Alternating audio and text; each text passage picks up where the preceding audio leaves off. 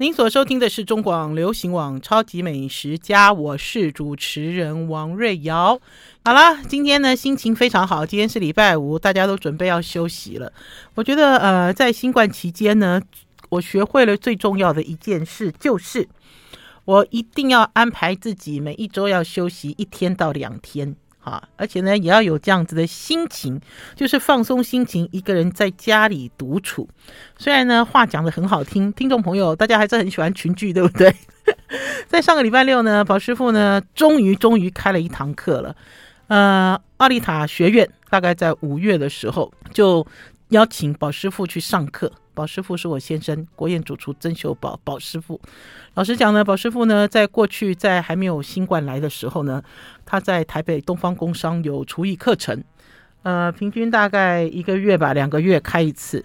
可是新冠来了之后呢，这个课程呢只恢复了一次，就是年菜。因为宝师傅很担心哈，他的学员哈，如果没有上课的话哈，过年会很惨。好，很多人就在等宝师傅的年菜课，学了年菜之后就回去煮给全家人吃。你知道，一年只有下厨一次的荣耀。那所以宝师傅呢，老实讲，在新冠期间呢，只开了一堂课，之后都没有再开。在五月的时候呢，呃，奥利塔。来邀请宝师傅，宝师傅还蛮高兴的，因为如果按照以前哈，他都不喜欢去烹饪教室上课了。不喜欢上课的原因是因为现在烹饪教室的这个设备都是西餐设备，就西厨哈，他们用的炉火，他们用的设备。因为我记得有一次我们去一家非常非常有名的烹饪教室，叫四楼哈，这个四楼呢也培养出了。现在知名的主持人哈，索艾克就是从这个四楼的厨艺教室出来的的一个，现在已经是明星级的电视上很活跃哈的一个料理人。呃，那所以呢，宝师傅呢，每次听到烹饪教室要邀请他去上课的时候，他就觉得很头痛，因为西厨哈就等于是西餐，全部都是西餐哈，而且宝师傅最受不了的就电磁炉，他曾经哈在某一个烹饪教室。哎，这个烹饪教室现在已经撤掉了，讲也没关系，就成品了哈。因为以前呢，去成品呢，大家知道成品有一个思思厨房嘛，思思现在也离开了。以前那个思思厨房都有电磁炉，然后呢，你要你只要去发表新书，还是你要做活动，你都要规定要做三道菜给现场大概七十位，超过一百位哈的一些朋友来试吃。哦，他的电磁炉等到天荒地老都不会热，哦，等到这个厨师哦都冒冷汗，等到啊现场的。这个现场的的朋友都认为说，这厨师是不是不会做饭呢？都有一个这样子的想法，那所以他都很少答应这样子的哈，就比较少场次。那可是因为呃之前呢有去试过他们家的电磁炉哈，然后之前大家发现那个电磁炉现在的电磁炉也跟以前都不一样了哈，它的功率很高哈，所以才答应。可是五月的时候呢，那个时候开放报名，我还记得大概五分钟还是十分钟吧，四十个名额立刻秒杀。秒杀之后，大家就很高兴啊，奔向走告啊，说可以去上保师傅的课了。可是过了一段时间，这个课取消了，因为疫情升高了。有没有？大家记不记得五月的时候，我就是母亲节的时候染疫的，大家还记得吗？大家还记得吗？就那个时候，他一片惨兮兮，怎么敢开课啊？怎么敢？你们怎么敢？就算我抢到了名额，就算我抢到了，我拿到这个名额，我也不敢去上课啊，对不对？宝师傅都很害怕啊，你知道，宝师傅并不是害怕他自己染疫，宝师傅是害怕说，如果他开课了，如果是群聚的状况之下，这个是要负责任的，所以他一直都不愿意开。所以呢，学院的这堂课呢，就延到了上个礼拜六，终于开成了。我要感动哎，我为什么会感动？因为呢，高雄的贵妇朋友组了一团上来上课。呃，这还不打紧，王朝荣，你有没有听到我在空中呼唤你？我们中广流行网的铁粉，因为我发现王朝荣不是只有出现在超级美食家，王朝荣，王朝荣从台南坐车上来参加宝师傅的这场厨艺教室烹饪课，然后还有呢，就是很多年前一起去西西里岛，呃，现在算是这个姜黄界的大腕哈，一个小农哈，我们都叫他花莲小农。他也来了，我说 你从花莲来哦，花莲来上这堂课哦，哦，我好好好又又吃惊又意外，就是有一些，然后甚至还有一些就是去上宝师傅的课，以前经常在上宝师傅的课，甚至在成品，只要有新书烹饪的新书发表会，跟吃有关的发表会，都会出现的一些熟面孔。那天呢，也出现在这个学院里面，哦，好感动哦！我发现那天哦，宝师傅好开心哦，因为大家知道宝师傅上课，呃，有。有一点严肃，哈，因为他他在传承中菜的技法的时候，都是一板一眼。然后呢，有人去上过他的烹饪课，以前上了一半就逃走，逃走的原因是因为太难了，哦，不但太难了，还不能随便发问，哈，就像师傅在上面做菜，他发问了之后，哎，立刻就被扑灭。不但师傅制止他不准发问，旁边的人也叫不准发问。为什么？因为就害怕破坏了料理的流程。啊、呃，我先生就是这样子了哈，就是一个一板一眼的人，然后也不知道变通，然后甚至呢在台下做了很重要的人物，我们也从来都不知道。好，也不知道哈，原来他是这个企业的董事长啊，哈，原来他是谁的女儿啊，哈，我们其实都不晓得，好，之后才恍然大悟说，哈，今天来上课的有这些人了，我们其实都不晓得，好，那所以宝师傅那个时候呢，在上课的时候呢，呃，其实蛮严格的，而且因为他，呃，他上课从上午从九点开始上课，上到下午四点。好，教大家做菜都不只是三道。好，我记得那时候最多做到十一道，做到我都快发脾气了。好，做到五点都不结束。好，那所以他上课不能随便发问。可是那天不是，每一个人都笑眯眯哦，太久没上课了。宝师傅一开始就说大家随便问，想要插嘴也可以。然后呢，我也很大胆，我站在旁边啊，因为大家知道吗？他去上课的时候，我有时候会记录他，他就生气。好，因为呢，在记录他的时候，都希望他停住。让我拍张照片，还是录影，还是说把菜特别弄给我弄，弄给我拍，他就生气了。他就说：“你怎么可以来闹我？你不要来闹我！”你讲讲。结果那天我就在旁边说：“那我呢？那我可以讲话吗？我可以发问吗？我可以插嘴吗？”宝师傅笑眯眯的说：“可以。”全场都轰然大笑。好了，我们要先休息一下，进一段广告，再回到节目现场。I like 您所收听的是中广流行网《超级美食家》，今天是轻松的星期五，呃，应该是说过了一个暑假之后，大家有没有很怀念群聚的感觉啊？因为在这个暑假都跑出去玩，而且呢，都跟亲朋好友混在一起。然后，就像跟听众朋友报告的是，前一阵子我也跑去北港去看我老师了。呃，我去看我北港，我去看我北港老师的吃喝玩乐，呃，都已经上传。到王瑞瑶的超级美食家的脸书粉丝专业的 YouTube，大家去追就可以看到我吃什么、喝什么、玩什么。呃，就像这次呃重新哈、上课的时候，我会觉得好像有一些东西失去了，然后你又找回来哈、啊。就以前你会觉得上课啊，还是大家在一起啊，很正常嘛，对不对？可是现在大家在一起的时候，都紧紧的戴着口罩，哈、啊，即使是试吃的时候，大家也都紧张兮兮。宝师傅也是全程戴口罩。我记得有一段时间，我跟我先生讲，我说你上课的时候可不可以戴口罩？因为油烟很大啊，因为大家知道做这个中餐料理哈，它又很龟毛哈，爆炒啊，什么东西爆香，它都做得很确实。有的时候会让他觉得说，哎，这间烹饪教室是不是失火了？你知道有一种这样子的错觉哈。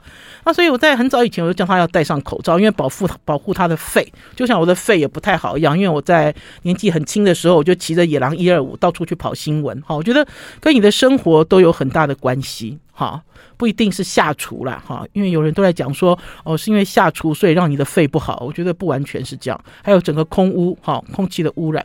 那所以我很早以前就跟他讲了，可是没有想到，因为新冠的关系，要来上课的人都要戴口罩，哈，全部。都要戴口罩，那我才讲说，有一些东西好像在以前会觉得很 怎么说很自然，大家在一起啊，吃吃喝喝聊聊天呐，好，然后蹭在一起。可是现在遇到这样的机会，会觉得好珍惜哦，哦，就会觉得说哇，好难得哦。宝师傅做了三道菜，一个呢是果香酥大虾，另外一个呢是松露野菌鲍鱼，另外呢还有一个很神奇哦，另外那道菜叫做红糟杏菇鸡，好，三道菜。好，听起来好像都很简单，对不对？可是这三道菜里面都有藏一些有趣的东西，这就是为什么那天在上课的时候，大家叽叽喳喳，然后在试吃的时候也很开心。呃，我我要先这样讲了，因为当初在开这堂课的时候啊，宝师傅开出食材单。宝师傅这个食材单呢都不计成本，因为他就觉得他想要上什么，他要配合什么东西，配合什么食材。那可是这堂课的收费很低哈，因为这堂课老实讲是一个推广会。可是当这个食材拿出去的时候，老实讲，Allen 就说要吃鲍鱼哦，他就反问宝师傅要吃大虾哦，好，他就这样问宝师傅。宝师傅对啊，没错啊，好，你反正你要我来示范，我就是要做这些东西，好，那所以等于是呢。呃，很多人都很高兴，抢到之后都觉得吃到赚到。然后呢，我在旁边记录东西，我要跟大家报告，我没有吃哦，因为我很害怕别人说，哎，你有特权哦，你在里面大吃大喝，我没有哦。可是我就乖乖记录宝师傅做菜的一些细节。呃，有一些东西我只能讲说，连我我看了我都很惊讶。大家有没有看到杏鲍菇一整条可以切成一条蛇？听得懂吗？杏鲍菇本来是硬邦邦的，对不对？可是宝师傅有办法让它让杏鲍菇切到可以这样子弯成一个 U 字形。为什么他会这样做？他这样做的目的就是要让杏鲍菇可以入味又不会断掉，好，很妙啊！那天呢，他就把那个杏鲍菇切完之后就弄一个 U 字形，我又觉得很好笑，我就说：“哎，这招我也没看过。”好，除了这个之外呢，呃，宝师傅在油炸大虾的时候呢，教了大家几个基本法。好，就比如说大虾什么地方要剪掉，好，因为它下锅会油爆嘛，哈，然后什么地方要修干净，好，因为呢，呃。在做这种高级料理的时候，你不会看到这个虾的须很长，你也不会看到虾的脚有没有在还在还上还上你的盘子，然后要教你怎么开背。好，最重要的是呢，我看到了宝师傅那一招，就是他在油炸这个大虾的时候带壳嘛，然后沾粉，除了这个粉呢加了一点杜兰小麦粉以外，他在油炸大虾的时候，居然就把这个大虾弯成一个一个 U 字形，然后就。才投入油锅哦，哈，不像我们印象中就是一只一只丢进去，不是，就是他在下油锅的时候就已经先给它定型了，这个我没看过。然后还有就是杜兰小麦粉啊，呃，很多人会在家里做油炸物，尤其是家里小孩子比较多的时候，哈，甚至有人用气炸锅。我也是在很多年前，那年呢去了西西里岛。呃，待了很长一段时间，大概待了八天左右。然后呢，呃，采访了一些餐厅，采访了一些民宿的老板，然后甚至是厉害的主厨。我吃到了哈，用这个杜兰小麦粉取代面粉之后，哈的炸物的不一样的口感。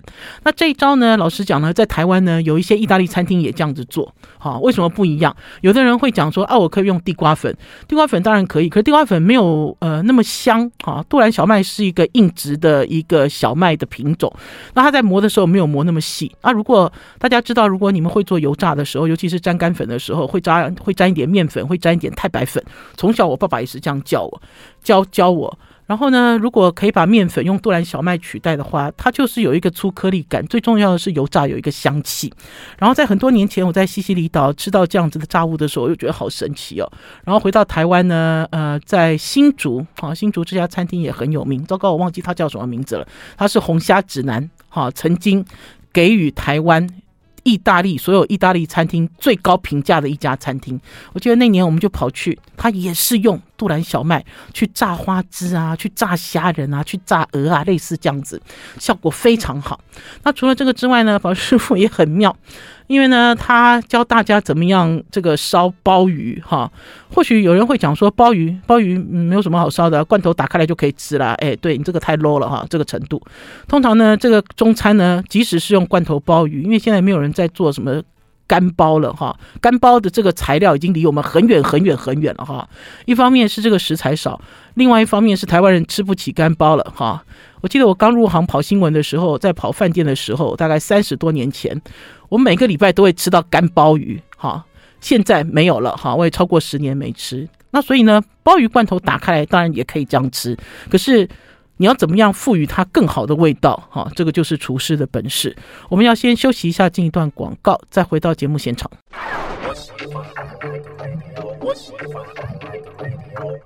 我是王瑞瑶，您所收听的是中广流行网《超级美食家》。好不容易群聚一下，就这么兴奋，对不对？听众朋友可以透过麦克风知道我的这种很兴奋的感觉，然后很感激的心情，因为上了一堂宝师傅的呃烹饪课。呃，或许在家里了哈，大家也会发现，在这段时间上传宝师傅教做菜的影片变多了。好，大家如果没有追上的话，哈，就直接用 Google 或者是用 YouTube 去搜寻王瑞瑶宝师傅教做，他教做的东西就会全部都跑出来，你可可以一次看个过瘾。那我在讲说呢，因为在疫情期间呢，的确在家里，哈，我开影片就是拍影片上传的次数多了，可是呢，这样子教做呢，跟整个一个教室里面很多人这样叽叽喳喳的感觉不一样，真的不一样。我师傅呢，那天呢就把这个罐头鲍鱼，真的是鲍鱼哦，不是螺头跟螺背哦，真的是鲍鱼。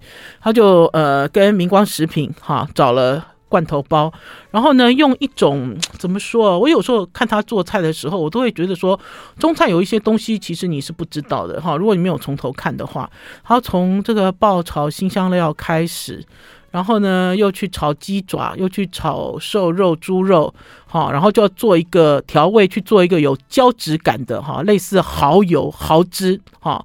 像鹅掌汁一样的东西，哈，然后呢，再跟鲍鱼煨在一起，哈，即使这罐头包打开来就可以吃的一个状况之下，他还是把它煨了一个高级的味道进去。然后最重要的是呢，最后最后呢，呃，第一次煨煨的是中式的味道，第二次煨煨的是呃西洋的味道，哈。什么叫西洋的味道？他就把这个进口的大罐的黑松露拿出来。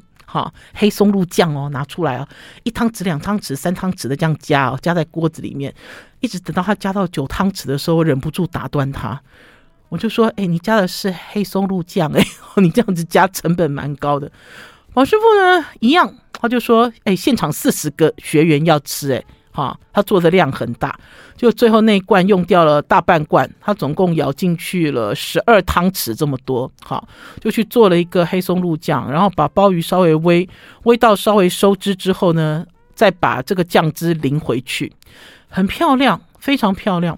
呃，我自己在上完这堂课的时候，我就在想说，这是宝师傅的中菜课吗？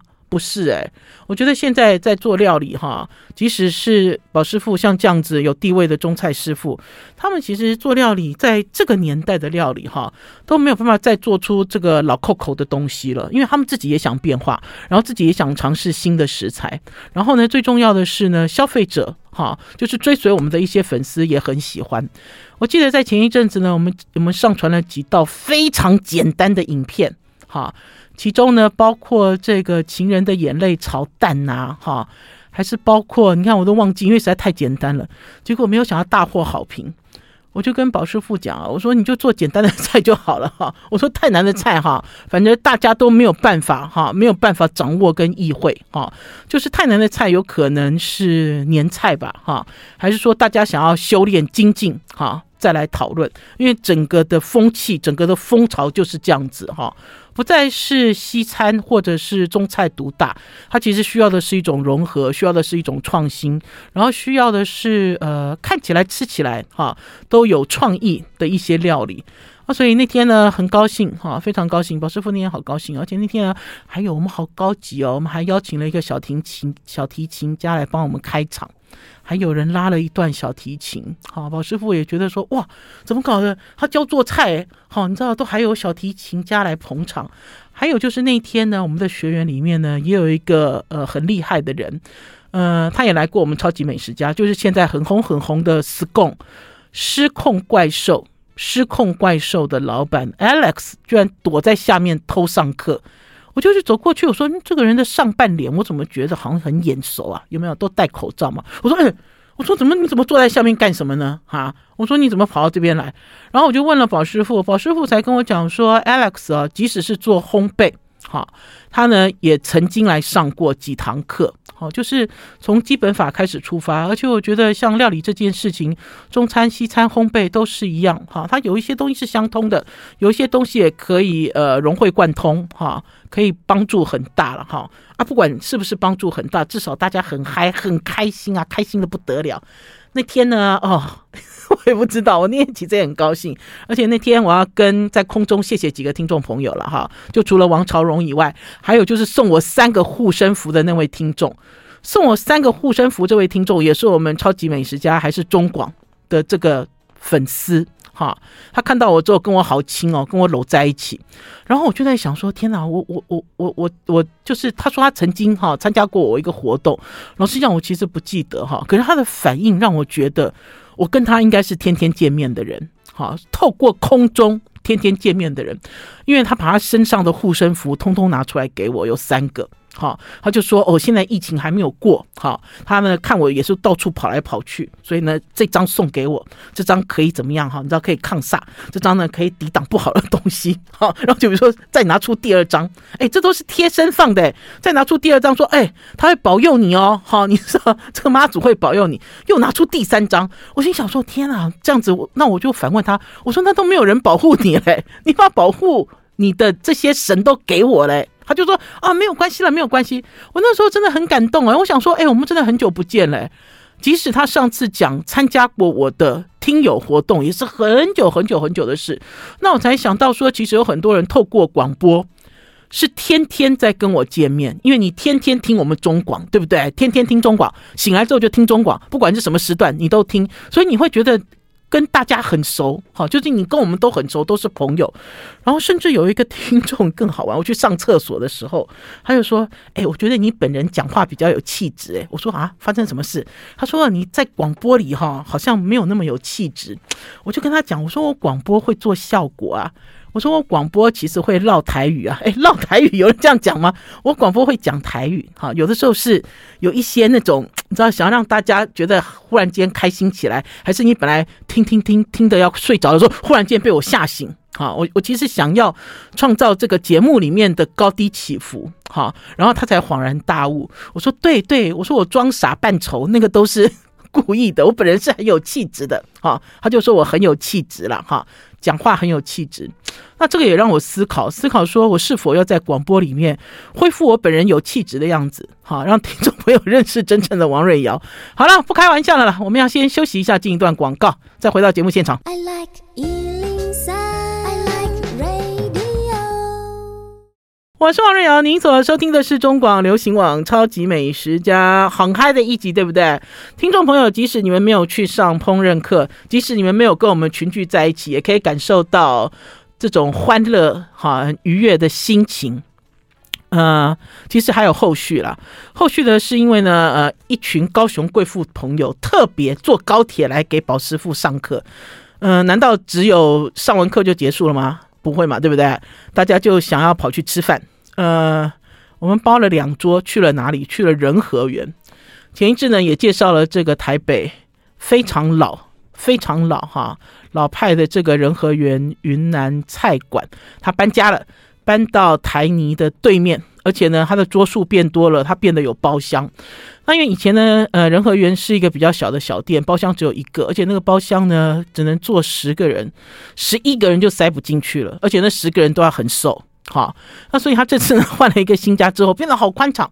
然后呢，我去了几次之后呢，也都是坐在外区。那我这次有机会坐进包厢里，就发现说，哎，包厢好受欢迎哦，每一个包厢里面都是人。哈，然后呢，因为我们有开两桌嘛，还包括了高世达老师，还包括了这个军统老师，因为宝师傅上课。呃，有一群，我觉得这是一群死忠啊，这已经不算铁粉了，就会紧紧跟随宝师傅去帮宝师傅哈，呃，去帮忙宝师傅。那所以这次宝师傅去上课的时候，他们也跟来了，总不能课上完之后说，哎，拜拜，走喽，解散哈。贵妇也是解散，没有，那所以我们就最后最后，我们就全部带去仁和园。我要怎么讲啊？其实这家餐馆啊，跟我很熟哈。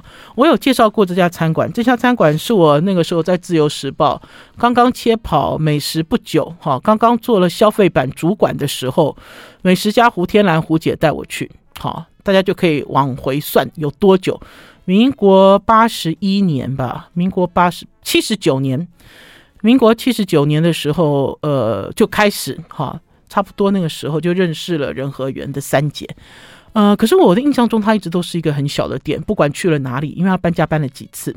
可是他这次去了大店之后，有了包厢之后，我在呃，等于算是宴客，选在那边的时候，我觉得好舒服哦，呃，空间大舒服哈，而且很新也很舒服。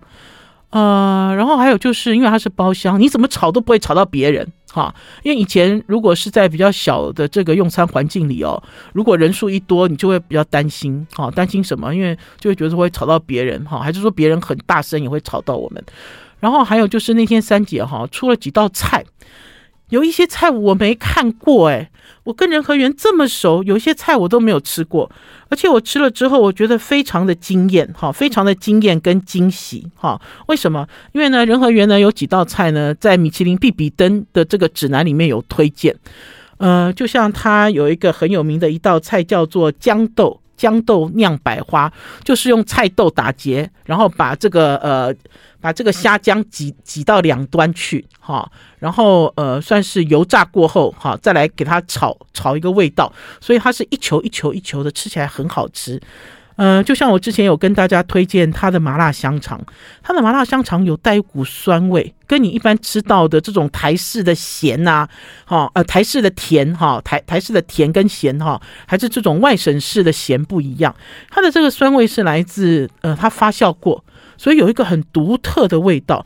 就像那天我们也吃了一个金边八宝饭。我有讲过嘛，三姐来过我们超级美食家，带了一个八宝饭，所有人都跌倒。八宝饭怎么会长这样？因为他把八宝饭呢做好了之后呢，拿去煎，煎的时候还淋上了一圈蛋，所以这八宝饭很漂亮。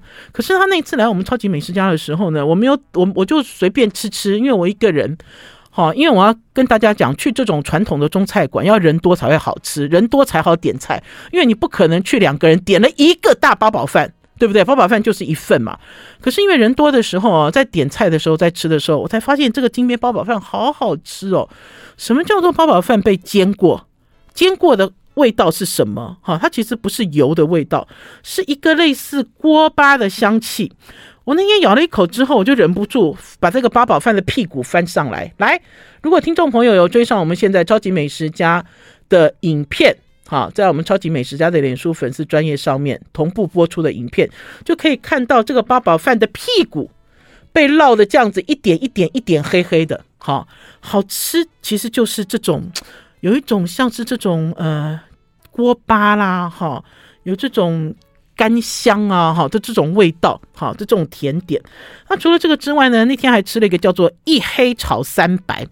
我想说这什么菜、啊？因为呢，去仁和园吃饭的时候，你会很佩服仁和园的主厨跟师傅，他们呢切所有的菜都好细哦。即使是这个大头菜炒肉干丝，它的每一条豆干都切得比火柴棒。我现在讲火柴棒，搞不好年轻的听众朋友都没听过，对不对？炒得跟这个呃呃这个竹制的牙签、竹牙签一样细，它都可以把它切到这么细。然后这个一。一黑炒三白的这个更妙，我没吃过，好爽口哦！就切成这种细丝，这个细丝里面有百叶豆腐，这细丝里面有鸡丝，好，然后另外一个白我忘记了，应该是笋丝，因为它都切得很细。然后另外这个黑呢是一种菌菇，哈，他就把它包生菜吃。我从来没有吃过这道菜哦，在仁和园进进出出这么久。然后还有呢，他那天呢，呃，一开始就给我们。一一一大盘凉拌米线，我在仁和园吃米线都吃过桥，大家知道云南米线嘛？最有名的就是过桥哈，要不然就是焖肉哈。三姐最喜欢给我吃焖肉了，因为呃焖呃焖鸡焖鸡跟这个应该是说它是两种肉，一种是焖鸡哈，然后一种是炒五花肉加酸菜，她最喜欢给我吃这个带辣味哈这样子的米线。可是那天呢，一开始呢，三姐她就给我吃了一个凉拌的米线，我觉得好开胃，好清爽啊！而且这米线上面也是一样哦，大家可以看到白白的这一丝一丝哈、哦，这是鸡丝，这个鸡丝可以拆得跟牙签一样细的时候，我好佩服他。为什么？因为小的时候呢，因为我爸是山东人嘛，我们家对于这个凉拌菜也很讲究。我记得小的时候呢，我妈妈经常就丢给我一块熟鸡胸。好，就你负责拆丝，你就一边看电视啊，一边拆啊，你就用手这样一直撕，一直撕，一直撕。你再怎么再怎么厉害，再怎么会撕，哈，你都没有办法把它撕得很细，哈。而且我还记得早期的时候呢，我妈妈跟我爸爸就说：“你不要拆这么细了，因为拆这么细，哈，它会它会卡在牙缝里，哈。那所以在很小的时候跟着父母学做菜的时候，有一些细节，哈，他会亲授，他会口传。”好，他会用身体的动作教导你，然后之后呢，我就发现有很多餐厅在做这个鸡丝的时候，并不是用手撕，而是刀切。大家有没有发现？就是直接哈把它逆丝，把整块鸡胸肉逆丝切了。所以你吃在嘴巴里的感觉是，它一下就散开了。它其实不是撕，它也不会卡你的牙缝，可是它就少了那种。那种怎么讲手制哈，就是那种手制的一种感觉，就是你亲手做啦，对不对？不过大家都在讲做菜，当然亲手做，哪有亲脚做呢？我们要先休息一下，进一段广告再回来。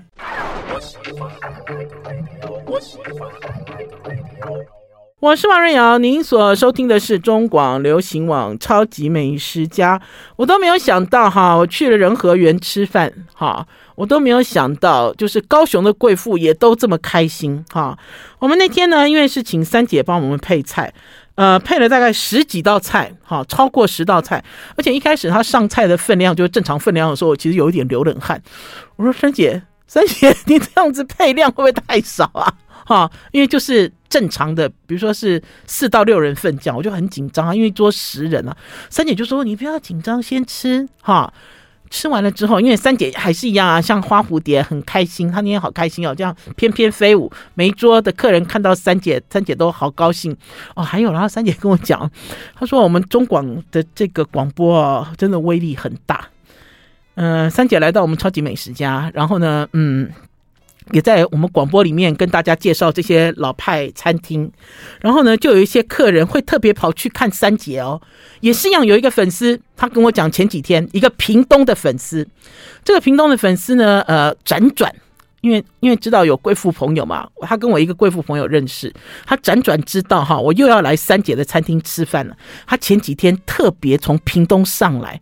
去仁和园吃饭，吃完饭之后还在仁和园的招牌前面拍一张照片，然后就很得意，你知道，就说他要跟我在同一个地方相会，可是其实是不同时间了 哈，因为我其实不认识他，我听我都觉得好感动。然后三姐讲说，有一个九十几岁的这个呃九十几岁的一个一个阿妈，这个奶奶哈也是他的老客人，然后每次他们一来都点很多菜，都点到他的女儿生气了哈，生气的原因是点太多了。好，呃，然后他说这个老奶奶也很有趣，有一次就坐在椅子上，就一直盯着他看，然后呢，忽然间就大声叫一声“三姐”，你知道，然后就搞半天，原来这老奶奶也是听中广的。好了，因为呢，回到这个料理，哈。这个料理里面呢，我刚才有讲过呢，它有好多东西都把它做好细，比如说，它会把杏鲍菇切成很细很细的丝，然后再去酥炸。一开始上桌的时候，你以为它是牛蒡丝，其实不是，因为在云南菜呢，会使用很多菌菇，哈，然后甚至呢，它还会使用牛肝菌来做卷饼。这道菜我也很喜欢。可是我觉得那天最让我惊艳的是黑松露，诶，他拿了一盘炒蛋出来，然后哦，我觉得我要怎么样形容这个场景呢？我们通常在吃黑松露料理。的时候，大部分都是在西餐厅或者是法国餐厅，对不对？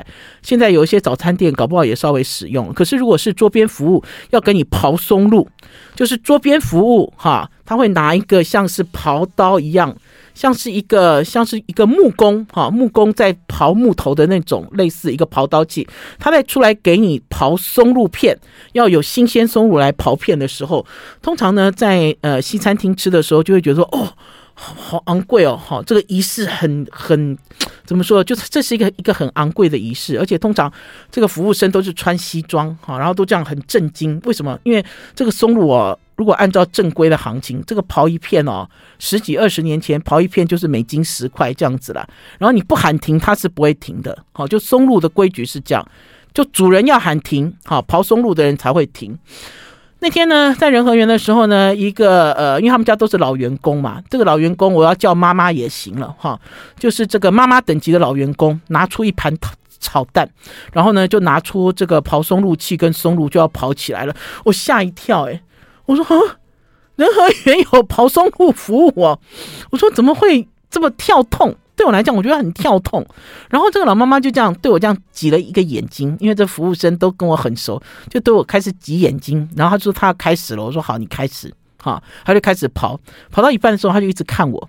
哈，因为我是主人嘛，他就一直看我。我说我没有停哦，我说我没有喊停。我就让他一直跑，一直跑，一直跑，哦，很有趣。我只能讲说啊，大家在讲，就像一开始在讲说，宝师傅在教料理，还是现代人所喜欢的这些料理，大家有没有发现，其实都已经在走一种融合风了。即使是这样子的老的一家餐厅，民国六十几年、六十三年、六十四年成立的一家这么老的味道都没有改变的云南菜馆的餐厅，现在有炒蛋。还有桌边刨松露的服务，你如果没有吃到，你不相信，好，你不相信啊？怎么会有这样子的状态？可是我觉得很合很搭，为什么？因为我们那天也在喝酒，也在喝红白酒，酒后不开车，开车不喝酒，未满十八岁请勿饮酒。我们其实都把我们的这个生活哈的习惯都融合在我们经常喜欢去的这些餐厅。这些餐厅即使它是很老派，它也没有。他也他也没有他也没有哈，就画地自限，局限在里面哈。那当然那天呢，最重要的还吃到了喝到了汽锅鸡汤，然后还有风味饵块。风味饵块呢，我记得我跟听众朋友介绍过了，因为风味饵块呢，呃，看起来你以为它是炒年糕。哈，它的确用的是呃类似大成狗骨头的那种年糕。大家知道年糕有好几种，可是你跟年轻人在讲的时候，他就跟你讲说，哦，就是韩式的辣炒年糕吗？韩式的辣炒年糕的形状其实像你的小手指，其实不是。在我们呃这一代，甚至是我们比较传统的年糕，应该就像是狗骨头一样的一个长长的大年糕，然后你把它切片，切片之后它就会变成椭圆形的这一种。呃，在早期大家都认为这是呃江浙人哈江浙人的一个过年的一个食食物嘛，年糕嘛。可是没有想到云南人也吃，而且呢，他叫他叫的是耳块，耳呢是一个呃食物的食，然后是一个耳朵耳朵耳块哈，那所以它的名字叫风味耳块。我每次去，我每次也都要点哈的一道菜。好，贵妇来到台北，隔天早上带去。前一阵子我所介绍的，花了四千多万盖的一家咖啡馆，叫做魁氏咖啡，去喝咖啡。而且呢，为了怕人太多，哈，人很多啦，就客他的客人很多，不好定位。我们八点就杀去喝咖啡了，啊，让高雄的贵妇见识一下台北，哈，台北现在新开的最高档的一家咖啡馆，哈，大家都好高兴哦，因为在那边呢。呃，灯光啊，设备啊，还有那种黑鹰咖啡机，有没有？就是那个意式咖啡机前面有一有一只老鹰展翅这样子，黑鹰咖啡机，大家都跑到黑鹰咖啡机前面拍照，我才发现原来土蛋是我了哈。为什么呢？因为我那次去采访的时候，我听到老板 Ivan 跟我讲，这是什么黑鹰啊，这什么 EK 什么什么东西啊？老实说，我其实是呃一知半解哈。可是我看到贵妇兴奋的样子，我就知道啊。对对对，中了中了哈！这个就是所谓的时尚、流行，甚至是艺术哈！大家在里面自拍很嗨的一个地方。好了，超级美食家，今天的节目到此结束。周一中午空中再见哦，拜拜。